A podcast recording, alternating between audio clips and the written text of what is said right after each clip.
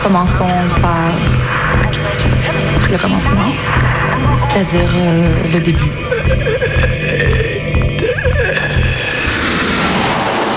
Mesdames, Messieurs, votre attention s'il vous plaît. Mayday, Mayday, quelqu'un me reçoit? Antenne dans 30 secondes. 30 secondes. Mayday, Mayday. Transmission. Transmission sur le 102.2. Il s'agit d'un signal de détresse, on doit suivre le protocole. Mayday? Mercredi 18h sur Radio Canu.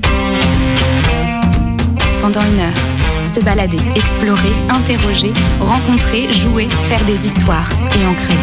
Mayday, l'émission qui passe le mur du son. Saison 4.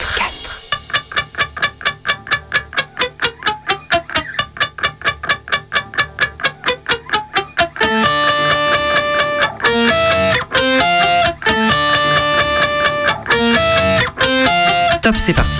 Elle a noyé des Algériens dans la Seine, elle mutile régulièrement des manifestants, elle asphyxie par clé d'étranglement. C'est là, c'est là. Euh, la police? Oui, que la police soit de gauche ou de droite, elle- intrinsèquement et philosophiquement, son rôle c'est de maintenir chacun, chacune à sa place. cette semaine, Mayday n'appelle pas la police, mais remet en question sa fonction. Qui sert-elle vraiment? Et pourquoi faut-il l'abolir? Pointer certains effets euh, des armes à létalité réduite, en particulier les effets subjectifs. Ça veut pas dire que euh, quelqu'un aurait pensé ces effets, mais aurait caché aux yeux euh, des pouvoirs publics, par exemple, qui achètent ces armes et les emploient. Par contre, il y a quelque chose de l'ordre euh, de l'inconscient qui travaille ces concepteurs, qui les travaillent aussi au sein euh, des entreprises, des usines, mais aussi du champ social dans lequel ils exercent. Gendarmerie nationale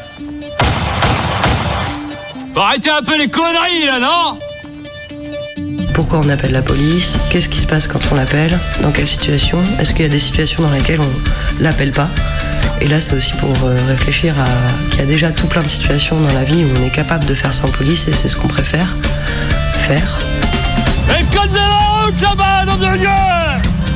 Ah Vous croyez où? Moi j'ai connu ça, hop, on file un rendez-vous euh, à perpète, et là c'est des missions euh, quasi clandos, tu vois.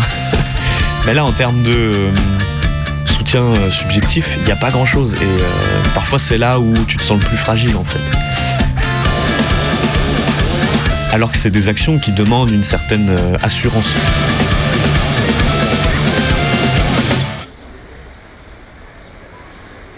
Une voiture sous-marine, décorée de bandes bleues et rouges, glissa le long de la rue.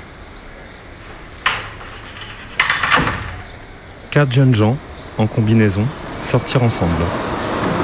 Ils étirèrent leurs muscles, ils remontèrent d'un même geste leur ceinture cliquetante d'armes. Ils étaient jeunes, forts, quatre, les membres comme des ressorts, et pas un n'était plus vieux que les autres pour les tenir en laisse. Les hommes plus âgés ne veulent plus patrouiller alors on laisse rouler dans la rue des grenades dégoupillées. On laisse des jeunes gens tendus chercher à tâtons dans la nuit d'autres jeunes gens tendus qui jouent à leur échapper. Les jeunes gens en vêtements sobres et bleus s'approchèrent des jeunes gens vêtus de fluo, multicolores. Ils saluèrent d'une ébauche de gestes et demandèrent les papiers de tout le monde, et ceux du scooter. Ils détaillèrent les cartons plastifiés en inspectant l'alentour. Les gestes ralentissaient. De l'index, sans se baisser, ils désignèrent un mégot au sol. Ils firent ramasser pour examen. Les gestes devinrent encore plus lents, plus précautionneux. Chacun dut vider ses poches et fut palpé par un homme en bleu, pendant qu'un autre guettait les gestes, une main sur sa ceinture d'armes. Cela durait. Il cherchait, et cherchait longtemps, mène toujours à trouver. Cela ne pouvait pas durer. L'immobilité ne peut durer longtemps. Le corps est un ressort et répugne à l'immobilité. Il y eut une secousse, des cris, le scooter tomba. Les jeunes gens s'enfuirent dans l'ombre et il n'en resta qu'un, étendu à terre, son casque ayant roulé un peu plus loin. Maîtrisé par deux athlètes en bleu. Menotté, il fut conduit dans la voiture. Dans le silence de ma rue, la nuit, j'entendis clairement ce qu'il disait dans la radio. Entrave au contrôle, résistance à agent, délit de fuite.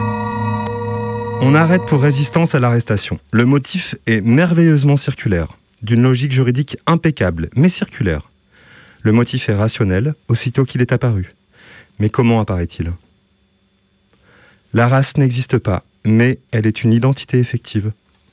La race est l'idée visible qui permet le contrôle. La ressemblance confondue avec l'identité permet le maintien de l'ordre. Ici comme là-bas. Là-bas, nous mîmes au point le contrôle parfait. Je, je, peux bien dire nous, car il s'agit du génie français. Ailleurs dans le monde en paix, on développait les idées abstraites de M. von Neumann pour construire des machines. La société IBM inventait la pensée effective par un ensemble de fiches. La société IBM, promise à un immense avenir, produisait des fiches à trous et simulait des opérations logiques en manipulant ces fiches trouées à l'aide d'aiguilles, de longues aiguilles métalliques et pointues que l'on appelait pour rire aiguilles à tricoter. Pendant ce temps, dans la ville d'Alger, nous appliquions cette pensée à l'homme. Sur toutes les maisons de la ville d'Alger, on traça un numéro à la peinture. On rédigea une fiche pour chaque homme. On traça sur la ville d'Alger tout entière un réseau de coordonnées. Chaque homme fut une donnée. On procéda à des calculs. Nul ne pouvait faire de geste sans que bouge la toile. Un trouble par rapport à l'habitude constituait un octet de soupçons. Les tremblements de l'identité remontaient les fils jusqu'aux villas des hauteurs, où on veillait sans jamais dormir. Police, bouge pas Au signal de méfiance, quatre hommes sautaient dans une jeep. Ils pilaient au bas de l'immeuble, sautaient en même temps. Ils avançaient les marches en courant. Ils frémissaient d'énergie électrique. Ils coxaient le suspect dans son lit, ou dans l'escalier, ou dans la rue. Ils l'emportaient en pyjama, dans la jeep, remontaient sur les hauteurs sans jamais ralentir. Ils trouvaient toujours, car chaque homme était une fiche, chaque maison était marquée. Ce fut le triomphe militaire de la fiche. On appliqua l'aiguille à tricoter à l'homme, alors que la société IBM ne l'appliquait qu'au carton. On plantait des aiguilles dans les hommes, on les perçait de trous. On fouillait dans ces trous, et à travers un homme, on pêchait d'autres hommes. À partir des trous percés dans une fiche, à l'aide de longues aiguilles, on attrapait d'autres fiches. Ce fut un beau succès. Tout ce qui bougeait fut arrêté. Tout arrêta de bouger. Nous avions gagné par une exploitation méthodique de la théorie de l'information. Et tout le reste fut perdu.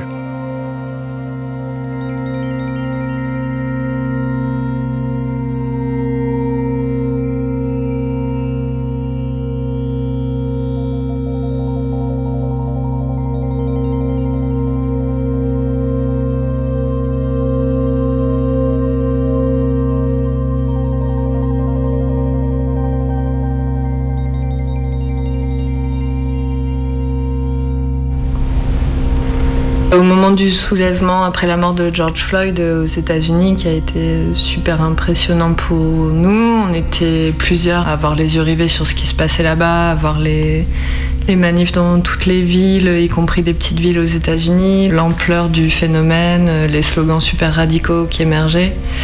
Et aussi vu depuis la France où en fait les meurtres policiers soulèvent pas si souvent des foules comme ça. On a voulu comprendre un peu mieux ce qui se jouait là-bas et notamment voir ce qu'il y avait derrière le slogan Abolir la police qui est assez vite sorti et qui a été largement diffusé. Et on se disait, ouais, comment ça se fait qu'un slogan aussi radical peut émerger et qu'est-ce qu'il y a derrière? Enfin, Qu'est-ce que les gens ont pensé derrière?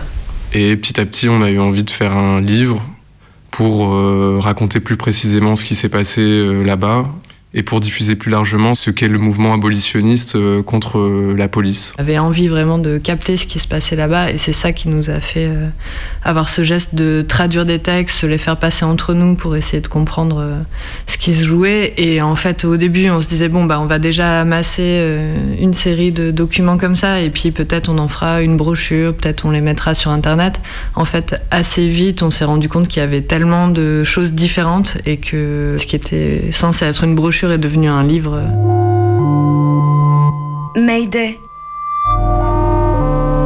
Salut, c'est le collectif Matsuda. Rencontre.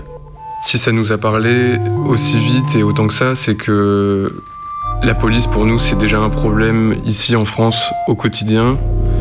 La police, c'est aussi euh, une institution contre laquelle on lutte de différentes façons et à travers des expériences différentes. Abolir la police, euh, c'est une proposition qu'on n'avait jamais entendue en fait. Et du coup, on a été hyper étonnés euh, d'entendre euh, cette proposition politique et tout ce qu'elle ouvrait quoi, comme imaginaire. Si tu dis abolir la police, tu dis ok, effectivement, mais alors qu'est-ce que qu'est-ce qu'on veut? Comment on veut vivre Et ça ouvre tout un champ de questions euh, qu'on s'était jamais posé frontalement. Et là, on se rendait compte qu'il y avait plein de gens qui y pensaient depuis des années, très sérieusement, et qui mettent en place euh, des organisations collectives pour faire advenir euh, cette réalité.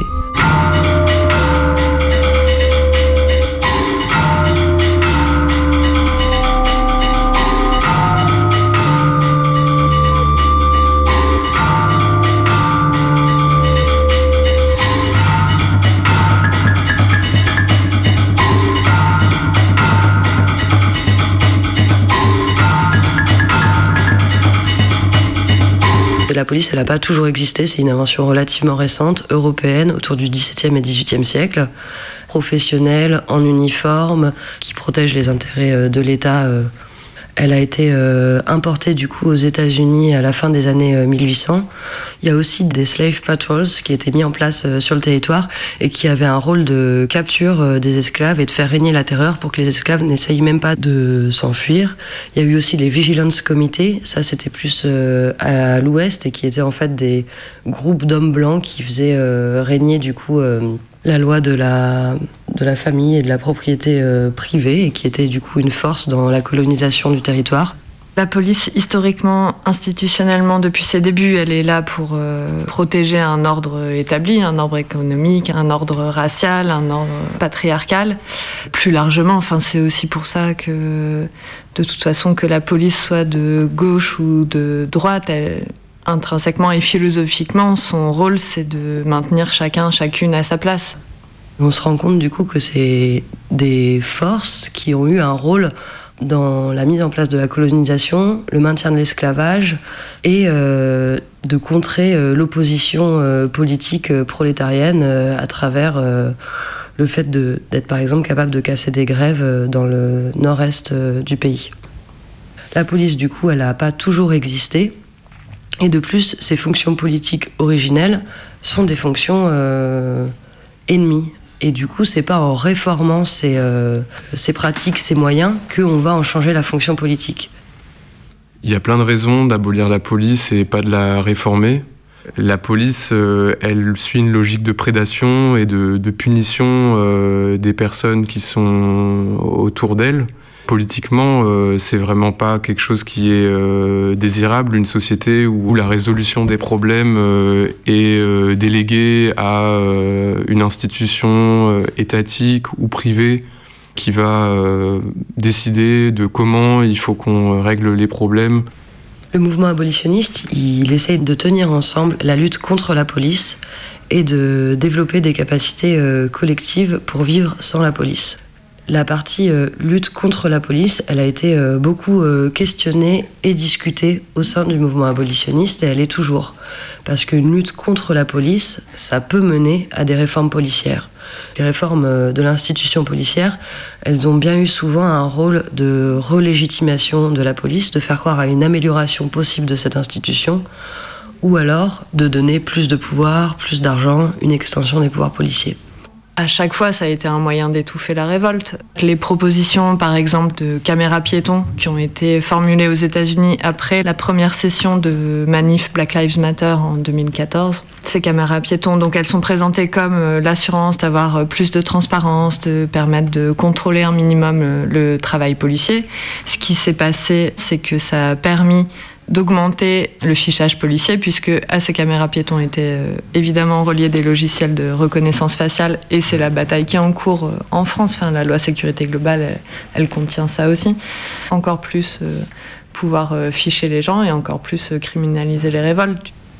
En France, par exemple, le Beauvau de la sécurité, c'est quand même un, un sketch incroyable, euh, suite euh, quand même au, tabassage qui a été euh, bien médiatisé de Michel Zecler, un producteur noir euh, à Paris. Euh, le Beauvau de la sécurité, il débouche sur quoi? Sur le train gratuit pour les flics, sous condition qu'ils aient une arme, donc évidemment plus de, de, de pouvoir donner à la police, euh, leur mutuelle euh, financée euh, par l'État, et, euh, et rien du tout, enfin rien du tout d'autre, je dirais. Il n'y a pas de grille d'analyse euh, toute faite pour pouvoir dire euh, en fait euh, quelle réforme serait une réforme abolitionniste et quelle réforme serait une réforme réformiste. Mais il nous invite du coup à discuter et en prendre en compte plusieurs critères. Déjà, il y a le critère du contexte, à savoir euh, ce qui va être une réforme euh, vraiment intéressante de l'institution policière, en tout cas une lutte qui fait sens en Chine. Ça va pas du tout être euh, la même chose ici. Ici, ça peut sembler juste complètement ridicule. Le deuxième critère, c'est le fait d'arriver à énoncer sa finalité. De dire en fait, on n'est pas en train de lutter pour cette réforme en vue d'une amélioration de l'institution, mais on est en train de lutter pour cette réforme en vue de son affaiblissement, de l'affaiblissement de l'institution policière, en vue de son abolition, en vue d'y mettre fin. Et c'est juste un pas vers cet objectif et d'être euh, très clair sur cette finalité-là. Et euh, le troisième critère, c'est d'avoir euh, une lecture stratégique sur la réforme qui est proposée. Et du coup, à savoir qu'est-ce que cette réforme, elle va produire? Est-ce qu'elle va pouvoir euh, se retourner euh, contre nous dans les années qui suivent? Les questions qu'on peut se poser, c'est en gros, est-ce que cette réforme, elle va réduire le budget de la police ou au contraire, elle va l'augmenter? Est-ce qu'elle va réduire ou augmenter ses outils, ses technologies qu'elle utilise? Est-ce qu'elle va augmenter ou réduire sa portée, l'extension de ses pouvoirs?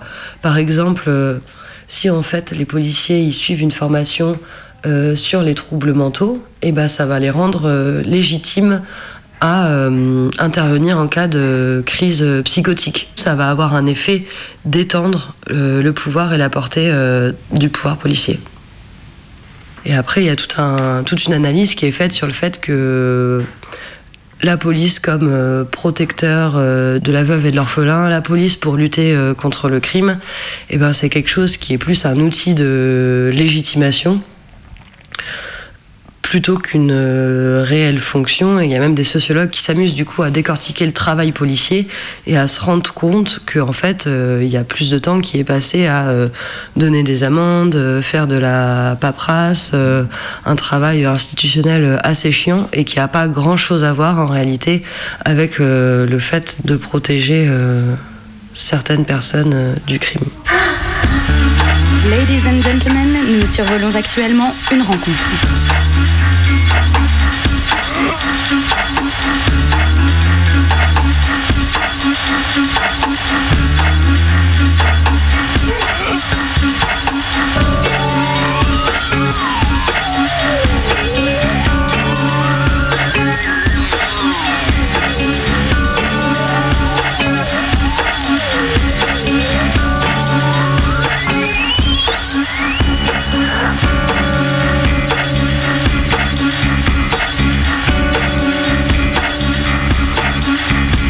Aussi évidemment le slogan qui est, qui est sorti beaucoup dans le mouvement, des gens qui se sont motivés à faire en sorte que les budgets de la police soient, diminués au moins euh, largement dans plusieurs villes aux États-Unis, puisque la police aux États-Unis dépend beaucoup des, municipalités, enfin principalement.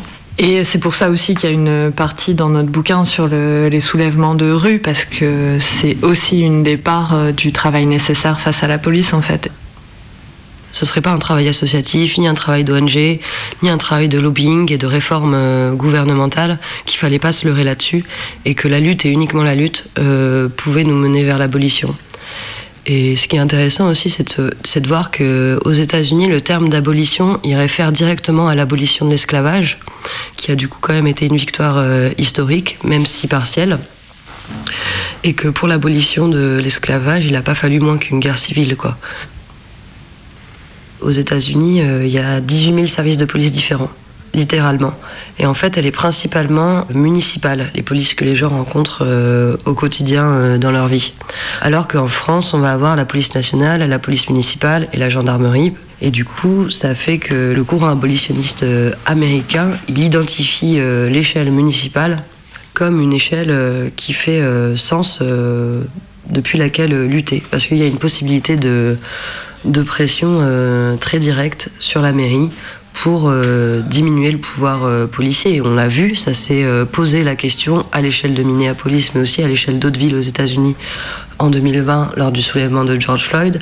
Est-ce que la police municipale va être dissoute? Il se trouve que finalement non, le rapport de force n'a pas été suffisant. La ville a réussi à maintenir sa police, mais ça fait que c'est une échelle de lutte qui est, qui pas la même quoi.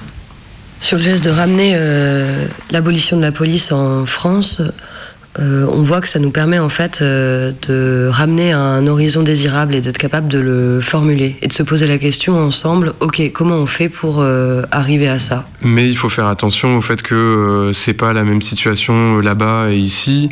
La police n'est pas organisée de la même manière. euh, les communautés euh, de vie ou les communautés militantes sont pas organisées de la même manière. Donc, faut juste faire gaffe à quand on cherche à appliquer des propositions abolitionnistes dans le contexte français, à pas faire de la traduction euh, trop rapide.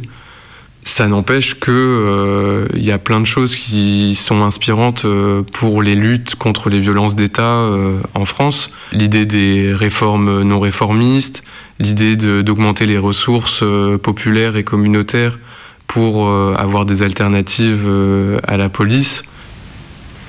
Après, il y a quand même euh, des similitudes. là-bas comme ici, les syndicats policiers sont extrêmement puissants et euh, influent euh, très largement sur la politique euh, du gouvernement. Là-bas comme ici, la police est intrinsèquement raciste. Pour toutes ces raisons, évidemment qu'il y a des colères qui se partagent aussi euh, d'un continent à l'autre et on l'a vu d'ailleurs dans l'épisode de, de 2020 après la mort de George Floyd c'est pas juste aux, États-Unis qu'il y a eu des manifs euh, massives il y en a eu vraiment partout dans le monde il y a quand même un état de fait qui est, euh, je pense, plus ou moins partagé, c'est le fait que la police se retrouve toujours entre nous et le monde qu'on veut. On a beaucoup parlé de communauté. C'est un terme qu'on reprend au discours euh, du mouvement abolitionniste aux États-Unis. Mais encore une fois, c'est pas la même chose en France. Quand les, États-Uniens et États-Uniennes parlent de communauté, ils font référence à un quartier ou bien à un groupe euh, ethnique ou bien un groupe qui se rassemble autour d'une même religion.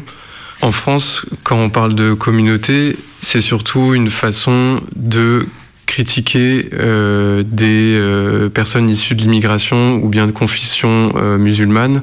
En tout cas, c'est comme ça que la version dominante euh, étatique voit la chose. Mais nous, on essaye de reprendre le sens états-unien du terme de communauté.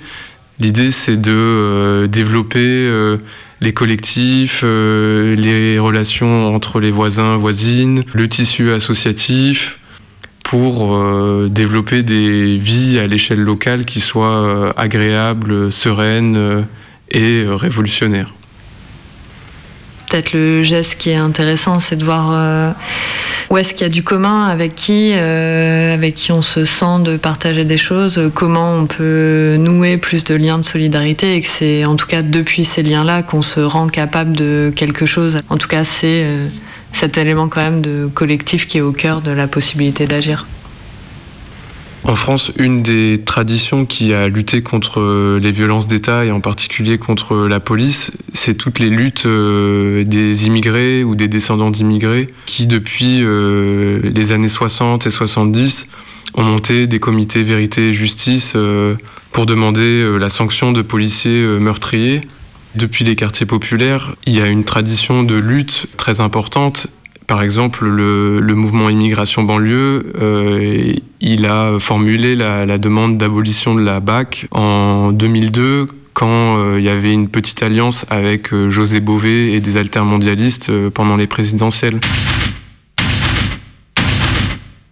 Même avant, ces groupes-là, euh, issus de l'immigration et des quartiers populaires, avaient une euh, critique très avancée de l'institution policière et de comment s'en passer, c'est-à-dire en renforçant les ressources économiques, morales des personnes qui vivent euh, côte à côte.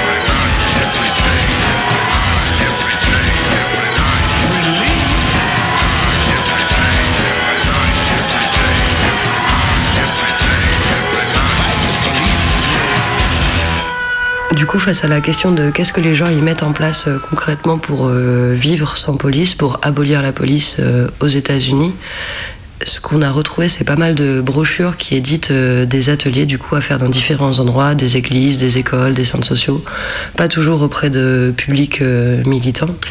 Et à chaque fois, l'idée c'est de questionner et de faire des retours d'expérience sur des situations dans lesquelles on a déjà appelé la police ou dans lesquelles on a fait le choix de ne pas appeler la police et qu'est-ce que ça a produit dans chacune d'entre elles. Et le but, en gros, c'est d'ouvrir les imaginaires et de se dire, bah, en fait, dans telle situation, comment j'aurais pu faire autrement qu'en mobilisant la police et donc le système pénal. Et du coup, c'est défaire des réflexes et essayer d'identifier des ressources qui existent déjà pour pouvoir faire sans la police et du coup de pouvoir prendre en charge collectivement les situations de violence, de conflit, de tort ou les situations problèmes. C'est une réalité assez largement partagée, le fait de ne pas appeler la police. Et de fait, il y a des parties de la population que ça ne met absolument pas en sécurité d'appeler la police. Euh, euh, notamment dans les milieux euh, militants, pour des communautés LGBT par exemple qui peuvent être super ostracisées par la police. C'est pas des gestes surhumains de ne pas appeler la police. Ce que ça nécessite, c'est d'avoir suffisamment de liens et de confiance dans des liens avec des personnes différentes pour pouvoir affronter une situation face à laquelle, tout seul, toute seule, on est super démuni. Dans le livre, par exemple, il y a le récit d'une femme euh, qui est mariée avec un policier qui est euh, violent avec elle euh, au domicile. Évidemment, elle ne peut pas appeler la police dans ces circonstances.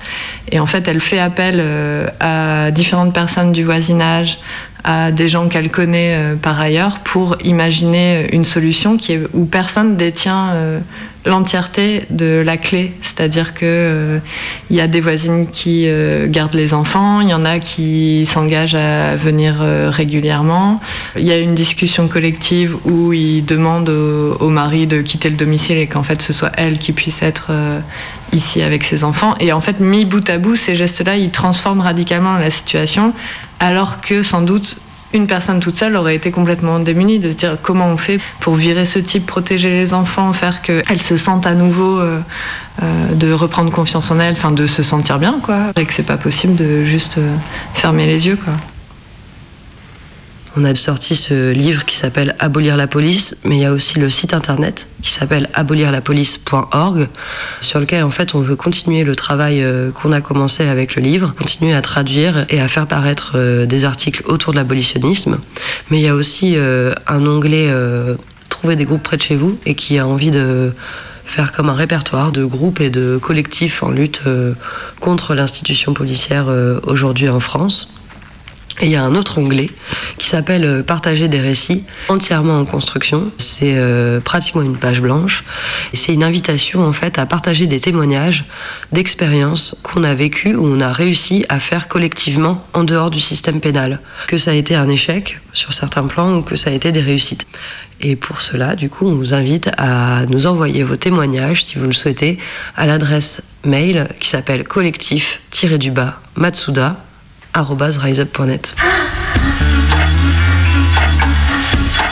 Et ça, ça fait écho aussi à ce qu'une des abolitionnistes, elle soulève, Bruce Wilson Gilmore. L'abolition n'est pas une absence, c'est une présence. Ce que le monde deviendra existe déjà en fragments et en morceaux, en expériences et en possibilités. Alors que ceux qui ressentent dans leur tripes une profonde anxiété à l'idée que l'abolition signifie tout abattre, brûler la terre et commencer quelque chose de nouveau, laissent tomber. L'abolition, c'est construire l'avenir à partir du présent, de toutes les manières possibles.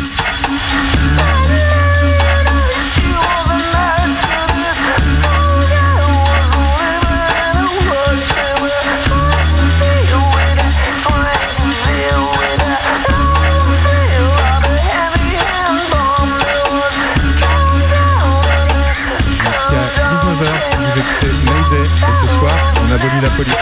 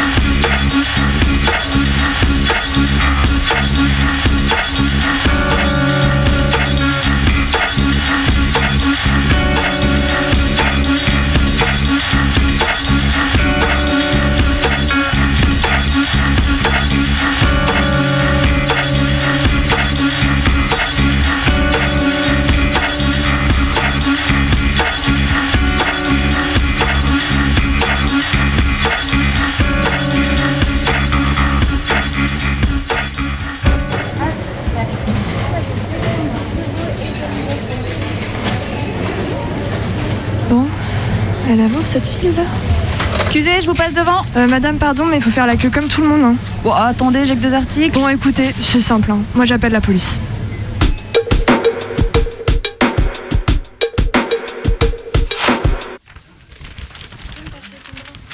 Bon, allez, un peu de calme là. Qui peut me donner la date du couronnement de Charlemagne? Bon, Thomas, la date du couronnement de Charlemagne? Bah, je sais pas, monsieur. euh, 1958 Non, mais là, c'est pas possible, hein J'appelle la police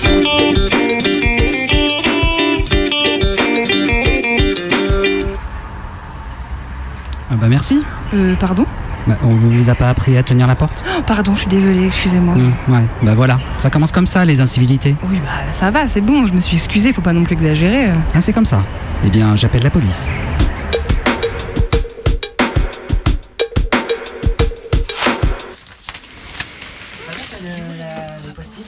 Allez, allez, allez Début de la réunion d'équipe, marchand. Vous êtes occupé du café Euh, ben, euh, chef, c'est-à-dire que personne n'en a racheté, chef. Ah non, c'est pas possible. J'appelle la police.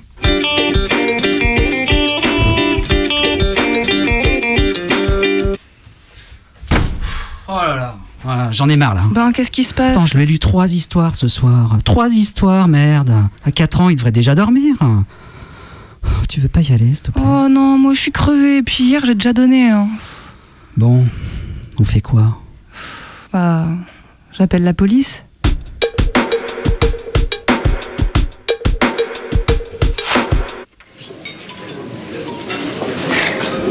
Vous avez fait votre choix, monsieur Hum, Oui, je crois. Je vais prendre la dorade, s'il vous plaît. Très bon choix, monsieur. Euh, non, non, non, attendez. Je, je vais plutôt prendre les lasagnes, en fait. D'accord, je note. Euh, oh non, plus léger. Mettez-moi une salade. Mhm. Quoi Quoique. Bon, allez, ça suffit là. Moi, j'appelle la police. Témoin d'une incivilité N'hésitez pas. Appelez la police. Ceci est un message du ministère de la Police.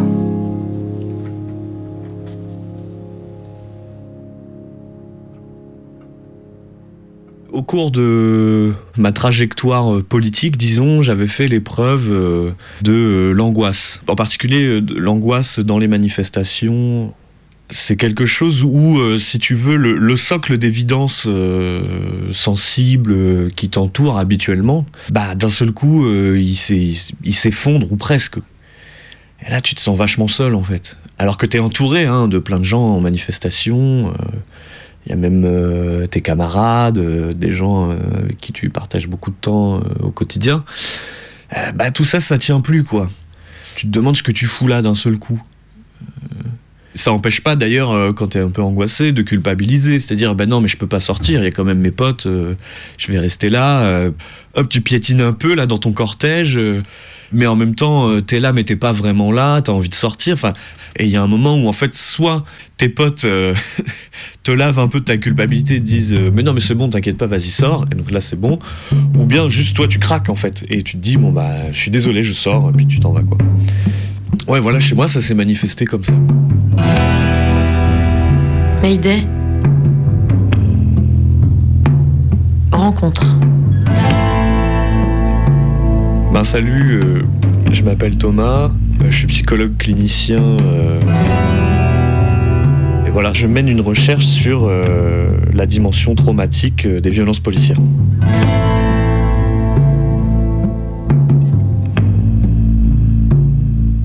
Donc j'ai pas moi-même été blessé, mais par contre j'ai fait l'épreuve d'une certaine étrangeté, d'une certaine violence euh, dans les manifestations, qui m'a amené à reconsidérer euh, mon approche politique, en, y intégrant quelque chose de l'ordre du soin.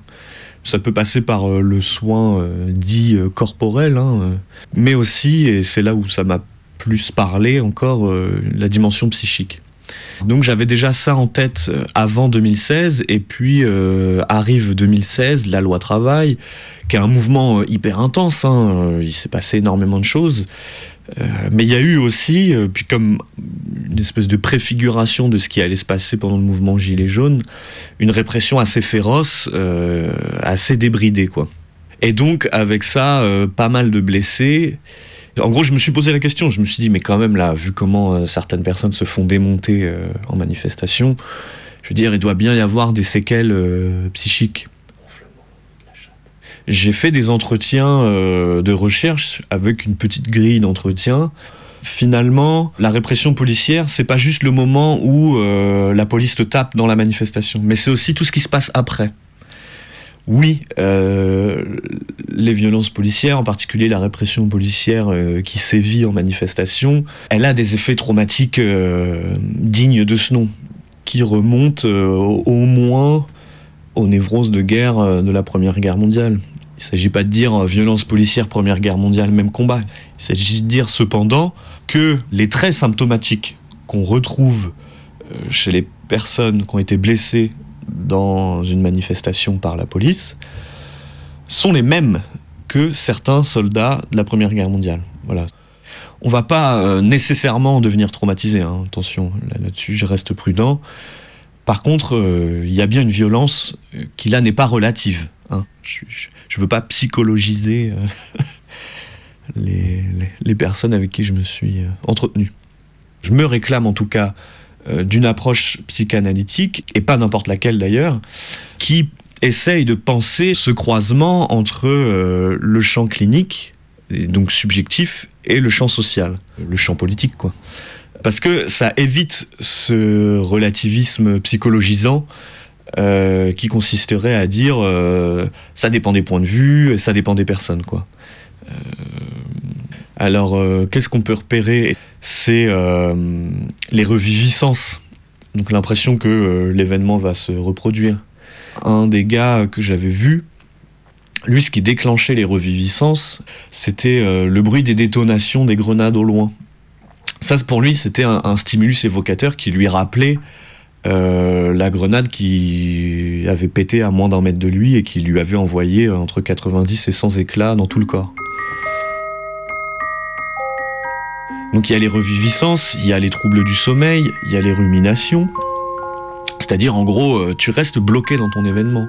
Et c'est là où on voit aussi l'effet à la fois subjectif et politique des armes à létalité réduite. C'est que du coup, t'es coincé dans l'expérience répétée de ta répression. Pour moi, ça, c'est un peu une image de l'enfer.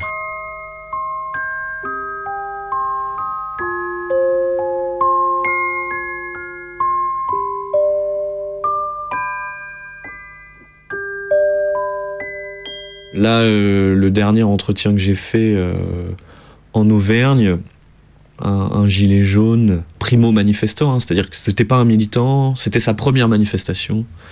Comme 80% euh, des gilets jaunes dans les premiers actes, bah, il est là avec son téléphone puis il filme. Et, en fait, il y a une grenade qui explose au niveau de son visage. Bon, je vous passe tout un tas de détails, mais euh, lui, la pensée qui lui vient à ce moment-là, qui est une pensée euh, charnière, hein, c'est-à-dire à la fois une pensée qui, a déjà une résonance traumatique, mais qui en même temps l'empêche euh, de sombrer complètement dans la panique, je pense, c'est faut pas que je perde mon œil. Donc il se répète ça. Pendant 24 heures, sa pensée c'est celle-là. Faut pas que je perde mon œil. Faut pas que je perde mon œil. Faut pas que je perde mon œil.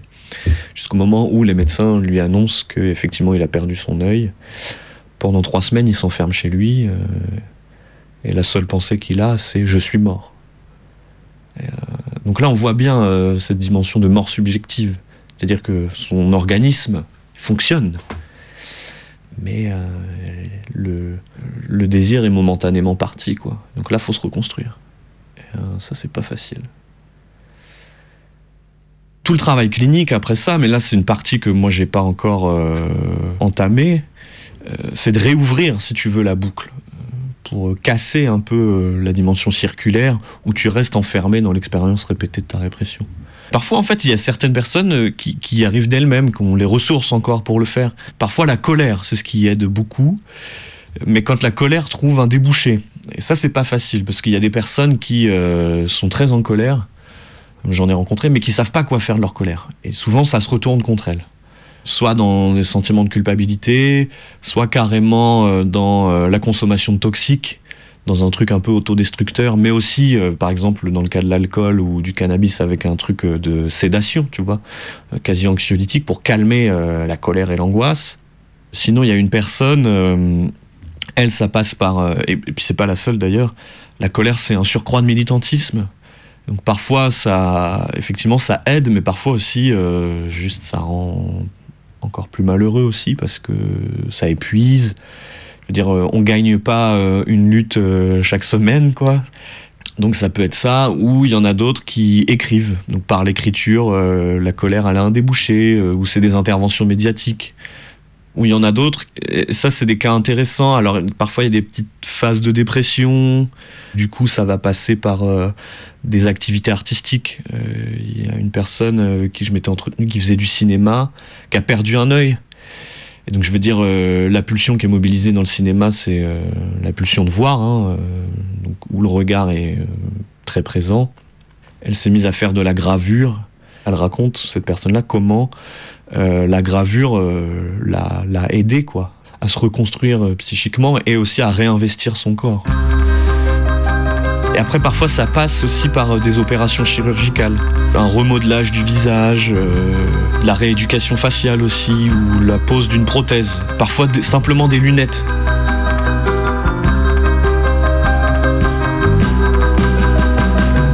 J'ai un cas, sa blessure intervient genre en 2007, et cette personne-là peut retourner en manifestation en 2016, mouvement contre la loi travail. Et ce qui fait qu'elle peut retourner euh, dans les manifestations, c'est, euh, alors qu'elle a perdu un œil hein, par un tir de flashball, euh, c'est qu'elle a des lunettes de protection pour les joueurs de golf. Là, il y a comme une, une opération magique avec ces lunettes-là, mais qui en fait font tenir, comme on dit, faire tenir la face, tu vois. Euh, et qui fait que euh, elle-même le disait, voilà, je peux me retrouver dans l'émeute la plus délirante avec ces lunettes-là, quoi. Et sinon, il y a, autre chose, par exemple, dans certains collectifs euh, de gilets jaunes mutilés, où là, il y a un truc d'exhibition qui est pour moi encore un peu différent, où là, là où vraiment on, on- on- on montre la blessure, on l'exhibe de manière hyper explicite, mais avec une forme d'ambivalence. Il y a un truc aussi où je témoigne de ma souffrance et de ma douleur euh, qui m'est pas toujours à l'aise, quoi. Et t'en as d'autres qui utilisent leur perte comme euh, l'objet d'une nouvelle subjectivation et d'une nouvelle contestation. C'est-à-dire euh, faire réfraction dans l'espace public et médiatique avec sa défiguration pour ouvrir un espace de parole qui conteste les significations dominantes. Après, il y a une attente de réparation chez beaucoup de personnes, et je veux dire, c'est normal. C'est difficile de répondre à cette attente. Souvent, d'ailleurs, euh, on place cette attente-là dans les tribunaux. Sauf que malheureusement, euh, la plupart du temps, euh, de la même manière que la police n'est pas là pour réparer un tort et rendre justice, hein, la police est là pour maintenir un ordre, bah, en fait, la justice, elle n'est pas là pour euh, réparer. La, justice, elle est là pour maintenir et faire respecter les intérêts de la société. C'est différent en fait. Alors, il y a réparation parfois, mais ça, c'est quasiment. euh, c'est comme une coïncidence, quoi. Euh, Et puis, il y a, des torts irrémédiables, quoi. C'est-à-dire qu'ils sont sans remède. Un procès ne te ramènera pas ton visage de départ. Un procès euh, ne te ramènera pas le proche que tu as perdu, que, la police t'a enlevé. Du coup, il y a, quelque chose de l'ordre de la perte dont on peut pas faire l'économie, en fait, dans ces histoires-là. Après, le, deuil, c'est pas quelque chose de mauvais. Hein. euh, voilà, c'est le processus euh, subjectif qui fait qu'on supporte une perte et qu'on arrive à passer à autre chose. Par contre, hein, ce qu'on appelle les deuils pathologiques, donc quand ça prend quelque chose, une tournure mélancolique, où là on s'identifie à l'objet perdu et que euh, son ombre plane sur nous et qu'en fait la perte de ce proche ne passe pas, là c'est compliqué.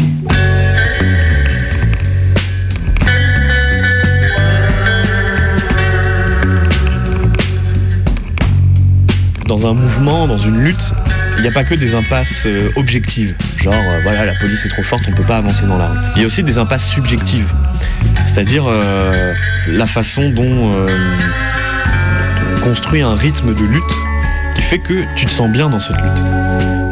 Il y a quelque chose autour de l'ambiance politique et de l'atmosphère qu'on peut pas laisser de côté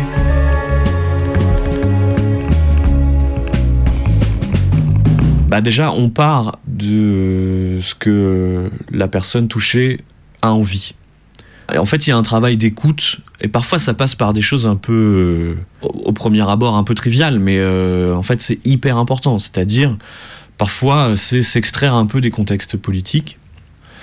Et après, c'est euh, être attentif à la dynamique de groupe. Ben là, la personne dont j'ai parlé en Auvergne, c'était, elle n'était pas militante. C'était sa toute première manifestation. Par contre, euh, il y a des personnes avec une certaine expérience euh, politique qui savent que euh, bah, dans les manifestations, ce genre d'événement peut arriver. Du coup, il y a une forme de préparation subjective avant la manifestation qui protège un peu. quoi. Et il y a un autre facteur qui protège, c'est dans quelle mesure tu es entouré socialement. Cet entourage-là, ça permet une forme de répartition, si tu veux, du traumatisme qui peut être bénéfique. Mais parfois, quand c'est des euh, groupes, en particulier des groupes militants et politiques, avec euh, des idées très fortes, mais aussi avec des conflits internes à ce groupe-là, euh, c'est ce qui peut faire voler en éclats un, groupe. Et là, du coup, c'est toute la pathologie propre au groupe qui vient se répercuter sur le traumatisme de la personne. C'est une très mauvaise tambouille, quoi. Et sinon, c'est de travailler l'ambiance dans la lutte. C'est-à-dire, euh, voilà, il peut y avoir des points d'écoute, des infirmeries, ou juste parfois un numéro de téléphone. On sait qu'on peut appeler machin ou machine euh, qui sera prête à nous écouter. Sinon, ça peut être, euh, pour les cas les plus graves, avoir un psy de confiance. Parce que parfois, un travail thérapeutique est nécessaire, ça c'est sûr.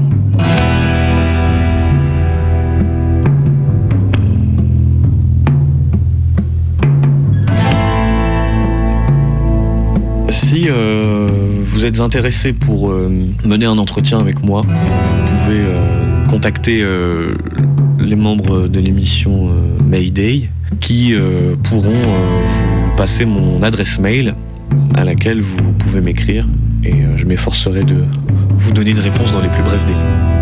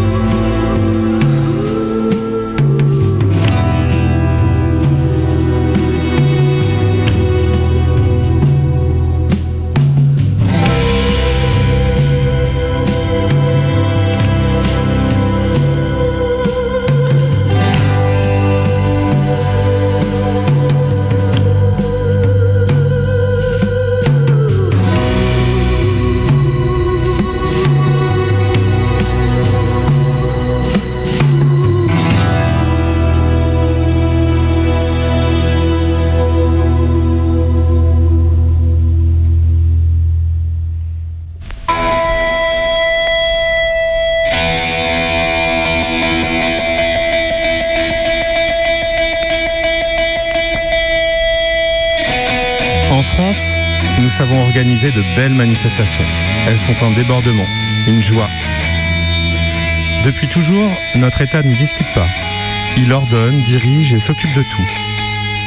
Jamais il ne discute. Et le peuple jamais ne veut discuter. La barricade défend les intérêts du peuple et la police militarisée s'entraîne à prendre la barricade.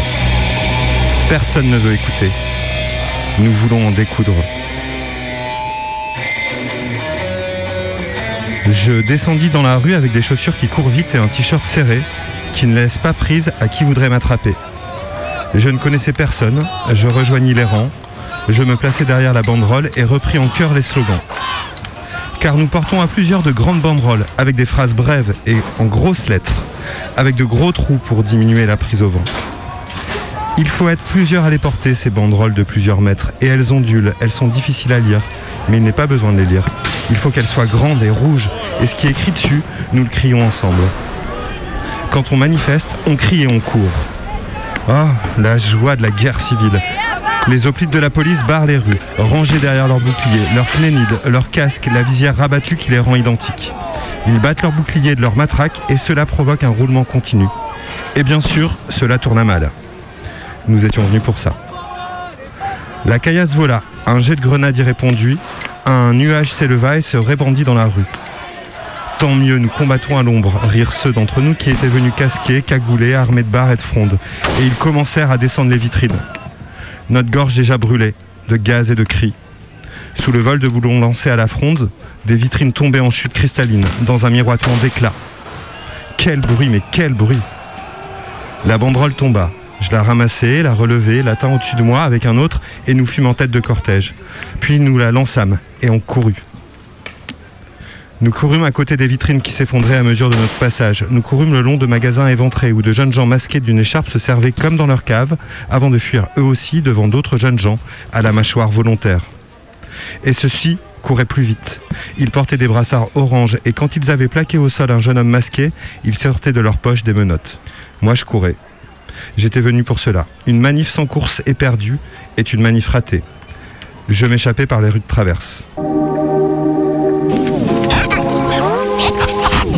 Le ciel virait au rose, le soir tombait, un vent froid balaya les effluves de gaz.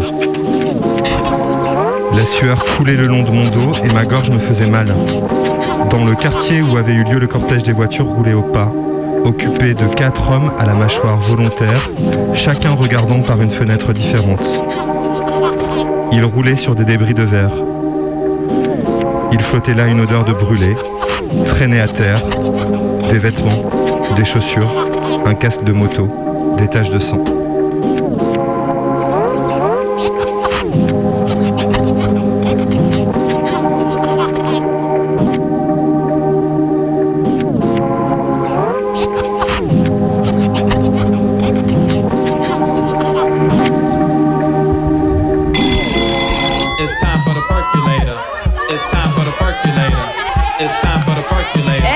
Fait au moins deux heures que j'ai pas vu Philippe. Vous l'avez vu Ah non, c'est vrai ça, il est où le Philippe Ouais, en même temps, il était déjà bien attaqué en début de soirée. Hein. Ouais, je trouve qu'il boit de plus en plus, Ouais. le Philippe. hein. Bon, attendez.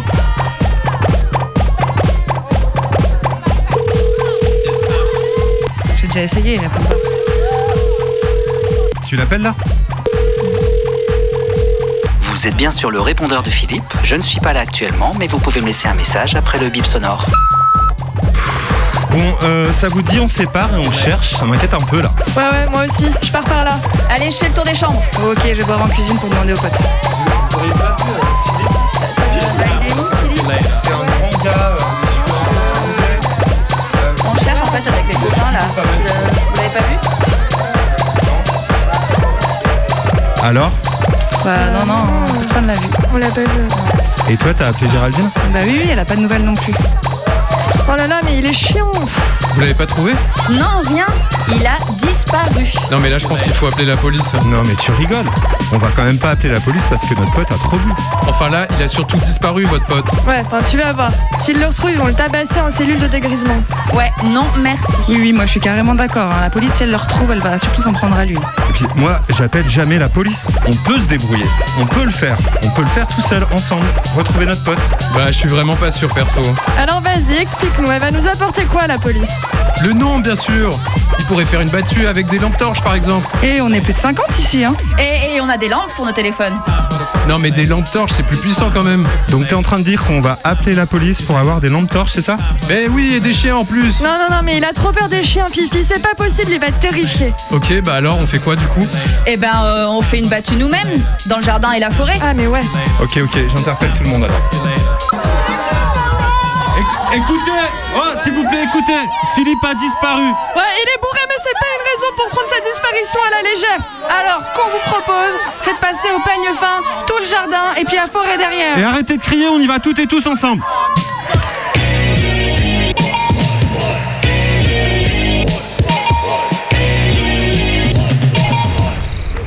Bon, allez, c'est parti. On commence vers le sud, direction la rivière. Là, voilà. On forme une ligne avec une personne tous les 15 mètres, tous les 15 mètres, hein. On avance en ligne avec les lumières de nos téléphones allumées. Et si des gens sont venus avec des lampes torches puissantes, des maglights par exemple, c'est le moment de les sortir. Allez, Philippe. Philippe. Philippe. Ah, mais il se passe quoi ici? C'est quoi ce bordel là? Non mais, eh, j'ai- j'ai paumé mon briquet là. Tout un bordel dans, mon sac à dos. Attends, ça, c'est mes clés. Euh, eh, t'as- t'as- t'as- T'as pas du feu, mec Euh, tu, tu- tu permets que je t'appelle mec Non, désolé, j'ai pas de Oh, feu. bordel Attends, j'ai une bière. Je pense qu'il faut appeler la police là. Ah, et, et, et, je- peux venir avec vous Mais c'est n'importe quoi ce qu'on fait Personne n'a de maglight Euh, Bon, alors, votre gars, il s'appelle Philippe. Philippe. Philippe. Philippe. Philippe. Mais c'est marrant ça. Il, il s'appelle comme moi. Ah bah alors ça. Mec s'appelle Philippe. Eh mais Philippe. Eh mon Hein Philippe, mais t'es là toi Bah, bah oui, je suis là, ouais. Mais merde, t'étais où Philippe? Bah, j'ai- j'étais là, moi. Je fais le jeu avec tout le monde.